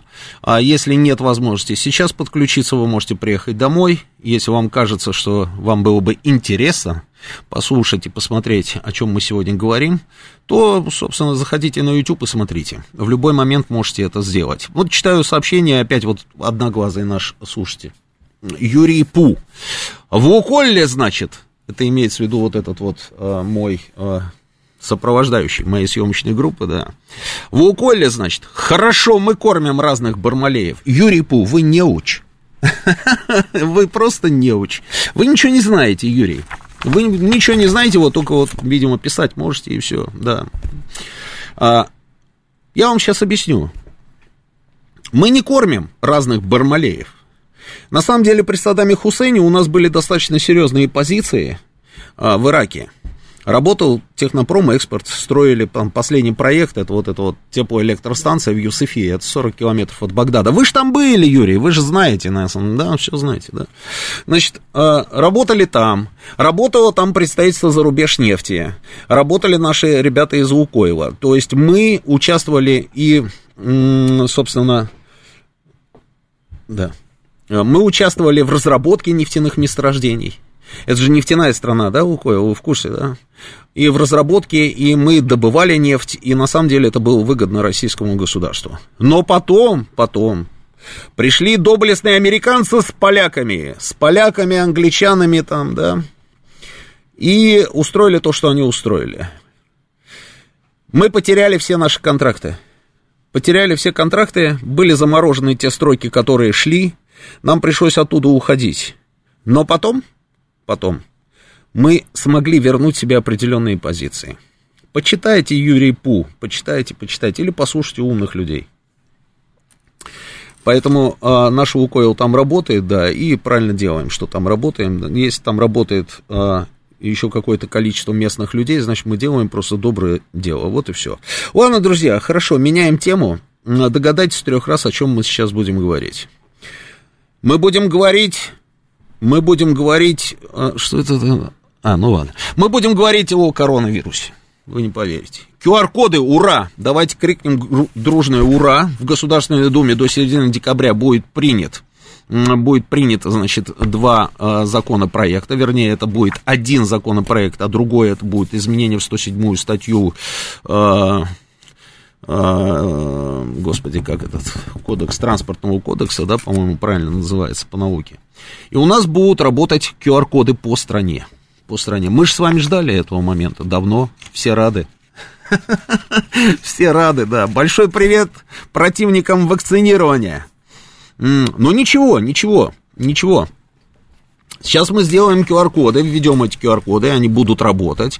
А потом мы сделаем еще что-нибудь обязательно. Даже можете в этом не сомневаться. Мы приложим максимум усилий для того, чтобы вас вывести из зоны комфорта. Мы сделаем так, чтобы вам было некомфортно жить. Потому что другого варианта у нас просто нет. И нам просто не нравится. Нам не нравится жить вот в тех условиях, в которых мы живем. Когда постоянные вот эти ограничения, они просто вот лично мне надоели. И они надоели огромному количеству людей. Но есть другие люди, есть другие люди, из-за которых, собственно, вот этот вот режим этих ограничений и вообще вот эти вот реалии существующие сегодня будут, будут сохраняться, будут сохраняться, и причем на бесконечный промежуток времени. И вот ровно из-за вас, на самом деле, мы так вот, собственно, и живем. Потому что вы э, заняли свою принципиальную позицию, которая ничем не отличается от позиции Польши, которая уперлась рогом в землю. Точно так же и вы уперлись рогом в землю и считаете себя умнее всех. А, и хотите, хотите, чтобы с вашим мнением считались. С вашим мнением считаться не будут. Будут работать QR-коды. Ну ладно, теперь давайте по, по, по факту по фактам. А, я не знаю, кто-то из вас слышал или не слышал, на самом деле, значит, э, эфир 11 числа, да, это была программа «Отбой», я как раз вышел после совещания в Белом доме и позвонил в эфир, рассказал о том, как будут работать определенные ограничения. А, но на сегодняшний день такой информации на самом деле уже много, и вам всем уже давным-давно все рассказали. И Голикова сделала заявление, и министры сделали заявление, и от имени правительства делаются заявления. Будут работать QR-коды. QR-коды будут работать а, практически везде. Без QR-кода можно будет посещать только продуктовые магазины и аптеки, по большому счету. Все остальное только по предъявлению QR-кода. А, очень много, на самом деле, воплей на тему того, что это цифровой, цифровой, как это называется, концлагерь концлагерь. Как? Геноцид. Геноцид, геноцид, да, цифровой геноцид. Мне кажется, даже и отвечать не надо этим людям. Они живут в параллельной реальности и пускай думают, что это цифровой геноцид. А весь мир думает, что ж такое можно придумать, чтобы, наконец, перекрыть, как говорится, кислород этому самому коронавирусу. Для того, чтобы перекрыть кислород коронавирусу, необходим коллективный иммунитет. Это я вам цепочку, да, рисую. Для того, чтобы появился коллективный иммунитет, необходимо, чтобы у нас, собственно, было огромное количество людей, там, которые сделали прививку. Мы говорим, российские власти, говорят о том, что в России, да, что нам нужна цифра 80%, то есть коллективный иммунитет 80%. На самом деле это не так. На самом деле для коллективного иммунитета, как говорят во всем мире, необходимо дойти до цифры 90-95. Но в России мы пока говорим о том, что необходимо 80%. Но у нас и 80% нет. Во всем мире, на самом деле, аналогичная ситуация – аналогичная ситуация. Вы не поверите, вне зависимости от того, где живут люди. В Италии живет какой-нибудь там Джузеппе, а, там, я не знаю, в Германии какой-нибудь Фриц, а, там еще где-то кто-то, да. Все, все противники вакцинации, вы не поверите, они говорят ровно одно и то же. Ну, честное слово. Вот это, это, это просто поражает. Они все говорят следующее. Они говорят, ой-ой-ой, это заговор, это заговор нас хотят убить. И а, в этом мире должно остаться только небольшое количество избранных людей. Это заговор сильных мира сего Билла Гейтса, Рокфеллера, Ротшильда, и там, знаете, тут идет бесконечное перечисление. Они хотят нас убить, они хотят лишить нас прав, они нарушают Конституцию, закон и так далее, и так далее. В общем, да, это все как под копирку, вне зависимости от страны и национальности. Интересно, да? Интересно. Но тем не менее, тем не менее, во всех странах мира правительство думают, думают, думают, думают, что можно предпринять, и все идут одним и тем же путем, по большому счету. И одно из направлений это применение QR-кодов. Это может вот стать ровно тем самым решением, которое позволит человечеству в глобальном плане, а, если можно так выразиться, взять пандемию под контроль. Ну, давайте вот посмотрим. Есть у нас же, да, эта история, да, QR-коды в разных странах мира. Давай, запускай эту историю. В Китае ввели обязательные QR-коды для посещения отелей, ресторанов, магазинов, метро, жилых комплексов. Жители КНР используют специальные приложения, которые оценивают риск заражения человека и присваивают ему, на секундочку, QR-код определенного цвета. Видите, они даже продвинулись дальше всех, мне кажется, в этом направлении. Шотландия ковидный пропуск необходим для того, чтобы посещать ночные клубы, развлекательные заведения для взрослых, а также другие мероприятия с массовым скоплением людей. Канада. Граждане обязаны предъявить подтверждение прохождения вакцинации от COVID-19 в виде QR-кода во время путешествий по стране самолетом, железнодорожным транспортом или круизными лайнерами. Южная Корея, Нидерланды, Израиль. Сертификат о вакцинации позволяет посещать вузы, общепиты, культурные и спортивные мероприятия. Италия. Сертификаты обязаны для всех сотрудников для входа на рабочие места, а также для посещения заведений или мероприятий. Франция без QR-кода, там нельзя посещать бары, рестораны, кафе, торговые центры, больницы, дома престарелых. Австрия, Австрия, самая свежая история. Объявлен тотальный локдаун, который начнет действовать с 14 ноября. То есть, сегодня у нас какое число? 15. Значит, со вчерашнего дня Австри... Австрийцы а, смогут выходить из дома только по работе за продуктами или на короткую прогулку. По словам премьер-министра страны Александра Шаленберга, эта мера направлена на защиту граждан, поставивших прививку. Вот так вот, вот так вот. М-м-м. Вот она сообщает, во Франции, Бельгии, Швейцарии прививку делают с 12 лет. С 16 лет везде требуют QR-код. Совершенно верно. И то же самое будет у нас. Будет у нас. Значит, с августа по август, с августа прошлого года по август нынешнего года, авиация, авиация перевезла 90 с лишним миллионов человек. Железнодорожный транспорт 60 с лишним миллионов человек. Автобусы 20 с лишним миллионов человек. Из 150 миллионов человек, которые перемещались на самолетах и на поездах, 40 миллионов не защищены. Это у нас так называется. Не защищены. То есть люди, люди, которые не сделали, у которых нет сертификата о вакцинации, у них нет, собственно, прививки. Может быть, среди них есть люди, которые переболели, как-то бессимптомно там или еще как-то на дому, на дому, да. Но, тем не менее, 40 миллионов человек значится как люди, которые не имеют, собственно, никакой защиты. А это значит, что они могут быть переносчиками этой заразы. И поэтому а, уже очень скоро невозможно будет купить билет на самолет, невозможно будет купить, сесть в поезд и куда-нибудь поехать. То же самое будет и с автобусами. А, и это правильно, это правильно. В аэропортах будет 4 зоны, э, 2 зоны контроля. На входе в аэропорт никого трогать не будут, чтобы не создавать очереди. Проверка будет идти на стойке регистрации и уже на гейте, то есть непосредственно на выходе в самолет, на входе в самолет. Что касается железнодорожного транспорта, проверять QR-коды будут при посадке в поезда на перроне. Есть несколько моментов, я об этом говорил и повторю, что, э, ну, например, ты можешь купить... Существует же огромное количество всевозможных агрегаторов, да, при помощи которых ты покупаешь авиационные билеты.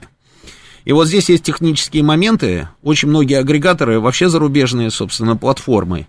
И необходимо сделать так, чтобы при заказе, допустим, при бронировании какого-нибудь там билета по какому-либо маршруту, собственно, тут же подтягивалась история о твоей вакцинации. То есть вот твой сертификат, QR-код там и так далее, и так далее. Есть еще одна интересная штука. Значит, э, главные санитарные врачи получают больше прав регионов, субъектов федерации. То есть, допустим, условный главный санитарный врач какой-нибудь области, наблюдая за тем, что происходит в этой области, может выйти на губернатора с предложением ввести более жесткие меры. И он должен в письменном виде, собственно, расписать, что он предлагает. Губернатор или соглашается, или не соглашается. При этом отвечать он тоже должен будет санитарному врачу письменно. Это для того, чтобы было понятно, кто потом, собственно, за что будет отвечать. А... Вот как-то так, вот как-то так. И вы знаете, мне кажется, это дорога в правильном направлении. Дорога в правильном направлении. Тут вот мне еще попалась такая новость интересная, я тоже вот сейчас а, вам ее зачитаю. Союз торговых центров России, Беларуси и Казахстана, а, это порядка 500 ТРЦ обратился к президенту РФ Владимиру Путину с просьбой о господдержке из-за падения доходов на фоне COVID-19 и скорого повсеместного введения QR-кодов. Подписантами письма, с копией которого ознакомилось там издание одно, стали более 100 торговых центров России. Организации жалуются на возникшие в связи с ограничениями проблемы и указывают на то, что посещаемость торговых центров и выручка арендаторов после введения ограничений упала на 60-80%. Только в Москве за один 11 дней локдауна торговые центры потеряли более 10 миллиардов а, рублей. Вот такая вот новость, да. Я почему, значит, зацепился за нее? Потому что до этого я видел еще и, собственно, бесконечные жалобы наших а, рестораторов и отельеров. Это, это тоже удивительно. И они то же самое говорят. Они говорят, вот за эти вот выходные, сколько там, неделька, да, была? Неделечка, да? Неделька так называемых выходных, когда вот эти QR-коды, все, вот эти вот кафе, ресторан, мы потеряли 45% выручки. Это просто катастрофа. Для нас это катастрофа. Мы, это просто ужас. Государство должно что-то сделать. Вы знаете, уважаемые мои владельцы там вот этих вот торговых центров, Союз торговых центров России – отелеры, рестораторы, я при всем уважении, при всем уважении, я просто хочу вам сказать, что вы даже, вы даже приблизительно себе не представляете, что такое настоящее ограничение. Вы даже не знаете, что это, вы их еще и не нюхали. Вот так вот. Вы жалуетесь на то, что ваша жизнь дала трещину, что у вас сплошные убытки и что вы в шаге от банкротства. А, интересно, что бы вы сказали, если бы вы попали бы под ограничения, которые существуют практически везде, кроме нас. Ну, я про Белоруссию я не говорю, я уже так вскользь высказался, да, на эту тему. Что бы вы говорили? Мне просто интересно. Слушайте, ну вот, я тут ездил на, на Балканы совсем недавно. Я вам расскажу, например, что там происходит. Вот страна Словения, да, опять, очередная. Я почему про Словению? Потому что она самая маленькая. Она самая маленькая. Население 2 миллиона 100. 2 миллиона 100 тысяч человек. Вот что население этой страны. Не работает практически в нормальном режиме ничего. Ты никуда не можешь войти. Ни в одно место. Вот тебе нужно, допустим, ты заправил машину, да, бензином, и тебе нужно войти на бензозаправку для того, чтобы расплатиться. Тебя туда не пускают. Пока ты не, пост- не покажешь ПЦТ, у них это называется ПЦТ. Это сертификат. Или о вакцинации, или о том, что ты переболел, или о том, что у тебя отрицательный ПЦР. Тебя не пускают туда вовнутрь. Тебя не пускают а, никуда без QR-кода. Ты хочешь войти там, я не знаю, а, в кафе, QR-код, ПЦТ. Ты хочешь войти в Макдональдс, ПЦТ. Везде только ПЦТ. Отели все практически закрыты. Все отели практически закрыты. И закрыты они не только сейчас. Уже второй год длится вся эта война наша с коронавирусом. Вот один, а, значит, высокопоставленный достаточно человек в одном отдельно взятом отеле мне говорит, вот полтора года мы были закрыты вообще. У нас большая сеть отелей. Из этих шести, там, допустим, отелей, которые находятся вот в этом определенном месте, работает на сегодняшний день только два. Завтра один из них закрывается. А тот, который будет продолжать работать, он за эти полтора года открывался всего два раза. На две недели. Потому что были сборы. В начале летом были сборы футболистов, а зимой были сборы других спортсменов. А, кто там, э, как это тут? Биатлон, господи, биатлон. А все остальное время отели закрыты. А знаете, как они закрывают отели? Уважаемые наши отельеры и рестораторы. А отели закрываются следующим образом. От 30 до 50% людей, которые работают в отеле, уволь, увольняют. Просто увольняют. Оставшимся людям выплачивают от 70 до 80% от их зарплаты. От 70 до 80%. То же самое там с ресторанами и со всеми остальными. Вот так выглядит ограничение. Ты не можешь переехать из одного города в другой просто так. Если у тебя нет вот этого самого ПЦТ. Нет, ты, конечно, можешь поехать, но попадешь под штраф. Попадешь под штраф. То же самое сейчас во многих странах мира. В Италии. Ты приезжаешь в Италию, да, ты никуда не можешь пойти, пока не, до, не доберешься до какой-нибудь аптеки. Знаете, почему в аптеке, да? Надо бежать. Потому что в аптеках там можно сделать ПЦР. ПЦР там или сдать анализ на так называемый антиген, да? ПЦР, который дает тебе возможность получить QR-код на 48 часов. И вот только с этим QR-кодом на 48 часов, который действительно, ты можешь посещать какие-нибудь там а, места, кафе, там, я не знаю, стадион, если там ребенка на тренировку, допустим, надо отвезти. И так далее. И везде жесточайшие ограничения. У нас никаких ограничений. Но сколько слез и соплей. Сколько слез и соплей. Удивительная вещь. А еще хорошая новость. Значит, у нас же есть огромное количество людей, которые себе купили, да, сертификаты. Ну, такие прошаренные товарищи. А, и когда они услышали о том, что теперь будут эти QR-коды, QR-коды действовать везде, где-то, как-то, они подумали, м-м, слушай, а что будет, если нас вдруг вычислят? А если вычислят, значит, у нас не будет этого QR-кода, да? Ну, кто его знает вообще на самом деле? Ну, что-то вот как-то не это... Знаешь, что они начали придумывать? Они побежали делать себе прививки. Что какая-то извращенная логика, да? Купить QR-код, не сделать прививку, а потом, значит, передумать, да, а что делать? Где сделать теперь на самом деле прививку? Ты приходишь, допустим, в свою поликлинику, они тебе говорят, ты что, спятил? Вот твой этот самый QR-код, вот твоя запись на госуслугах, тут написано, что ты уже, собственно, с вакциной. А ты говоришь, сделайте еще. Не, не пойдет. И они побежали в частные клиники, представляете? Побежали в частные клиники и стали договариваться в частных клиниках. Причем во многих частных клиниках их отфутболивают и говорят, что нет, ребят, потому что мы тоже видим, что у вас, собственно, все есть на ЕМИАСе, там значится, там и так далее. А, а в некоторых говорят, ладно, бог с ним, давайте мы там сейчас вас уколем.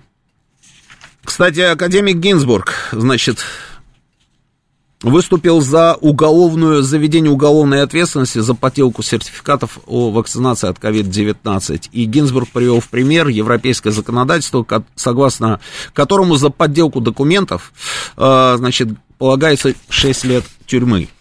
А мы не пойдем этой дорогой, это я вам точно говорю, в России никто уголовную ответственность за это не будет вводить, по нескольким причинам, но главная причина, главная причина заключается в том, что а, ведь в первую очередь, на самом деле, вот этой ерундой занимаются медицинские работники. Медицинские работники. То есть человек приходит договариваться, медсестра там показывает баночку, там раз вылила, все, ему опс, и внесли его данные на госуслуги. Это значит, что если будут сажать, то будут сажать в первую очередь вот представитель медицинского сообщества.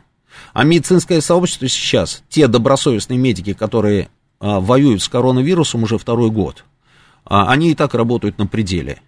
И я думаю, что не будет принято такого решения, чтобы а, как говорится, да, не, не, не нервировать дополнительно еще этих людей, понимаете, да? Меня спрашивает здесь вот слушатель 5497, мы боремся с ковидом или людьми? С какими людьми? Ну, с какими людьми? Я же начал с этого. Для того, чтобы побороться с ковидом, необходим коллективный иммунитет. А те, которые выступают против, ну, собственно, значит, будем бороться с ними, да. Вот только так, по-другому никак. Ну, не получается по-другому. У вас, если есть какое-то другое предложение, позвоните мне, расскажите. Поехали, слушаю вас, добрый вечер. Как вам инициатива с, QR-кодами? Алло. А, сорвался звонок. Ну, хорошо. А, не успеваю просто. Не хотите, не прививайтесь, только будьте так любезны, оставьте деньги своим родственникам на погребение, удовольствие по нынешним временам недешевое. Кстати, это Сингапур, по-моему, да, принял это решение, да, что теперь а, те, которые будут заболевать, но при этом без а, невакцинированные люди, они будут, собственно, оплачивать свою историю, а, свое лечение сами. Это тоже вариант, тоже вариант. Почему нет? Мы пока ничего подобного предпринимать не собираемся, насколько я знаю. Но если ситуация будет вот такая вот безнадежная, безнадежная, и если по-прежнему будут, собственно, бравировать тем, что какие они все крутые, там некоторые товарищи, которые ни в коем случае не будут делать никакую там себе прививку, да, я думаю, что может, и этот вариант тоже не исключаю. А, причем, знаете, что интересно? Это удивительно просто. Вот человек, да, я с ним разговариваю, а он такой, знаете, антипрививочник там на Балканах, и он мне говорит, я, не, я никогда этого не буду делать. Нет, нет, нет. Я говорю, ну подожди, э, а, ну ты же тогда не можешь никуда там выдвинуться. У тебя с одной стороны там одна страна, да, там Хорватия, там с другой стороны у тебя там Австрия, с третьей стороны у тебя Италия, а ты, получается, сам себя загоняешь, да? То есть никуда поехать не можешь. Он, да, это мой сознательный выбор. Ни одну прививку не буду делать. Единственная прививка, говорит он, которую я бы сделал, это спутник Ви. Ну вот это вот что такое? Это психология, да? Это получается психология. То есть, ну да, это психология, потому что вот яблоко, которое перед тобой на тарелочке, да, и точно такое же яблоко, которое высоко где-то там на яблоне висит. Тебе же кажется, вот то яблоко вкуснее, да, которое висит, которое трудно достать, да. Чистая психология. Вот то же самое здесь. А, эти люди говорят о том, что только спутник, а наши люди говорят, не, ни в коем случае, ни в коем случае. Мы вот лучше там, я не знаю, какую-нибудь Модерну или Джонсон. Интересная, да, история? Интересная. Добрый вечер, надо было сразу делать вакцинацию обязательно. И Гинзбург призывает, ну, знаете, а, лучше поздно, чем никогда. Я не знаю, насколько будет, э, насколько реально будет принятие вот подобного рода решений. Давайте посмотрим, что дадут нам QR-коды. Мы не успеваем, да, уже все, да, заканчивается программа. А, жалко. А, Посмотрим, что даст нам история с этими QR-кодами, а, и от этого будем отталкиваться. Если, если мы увеличим темпы вакцинирования, то есть приблизимся к тому самому коллективному иммунитету, хорошо. Если нет, я думаю, что будут предприниматься еще какие-то дополнительные шаги. Сейчас у нас будут новости, после новостей у нас голевая передача, и я думаю, что наши ведущие вам, наконец, расскажут, почему мы всей командой держали Луку Модрича, а нужно было держать Кудряшова, и как так получилось, что мы теперь ушли на эти стыковые матчи. А, мы с вами встретимся через неделю в этой студии.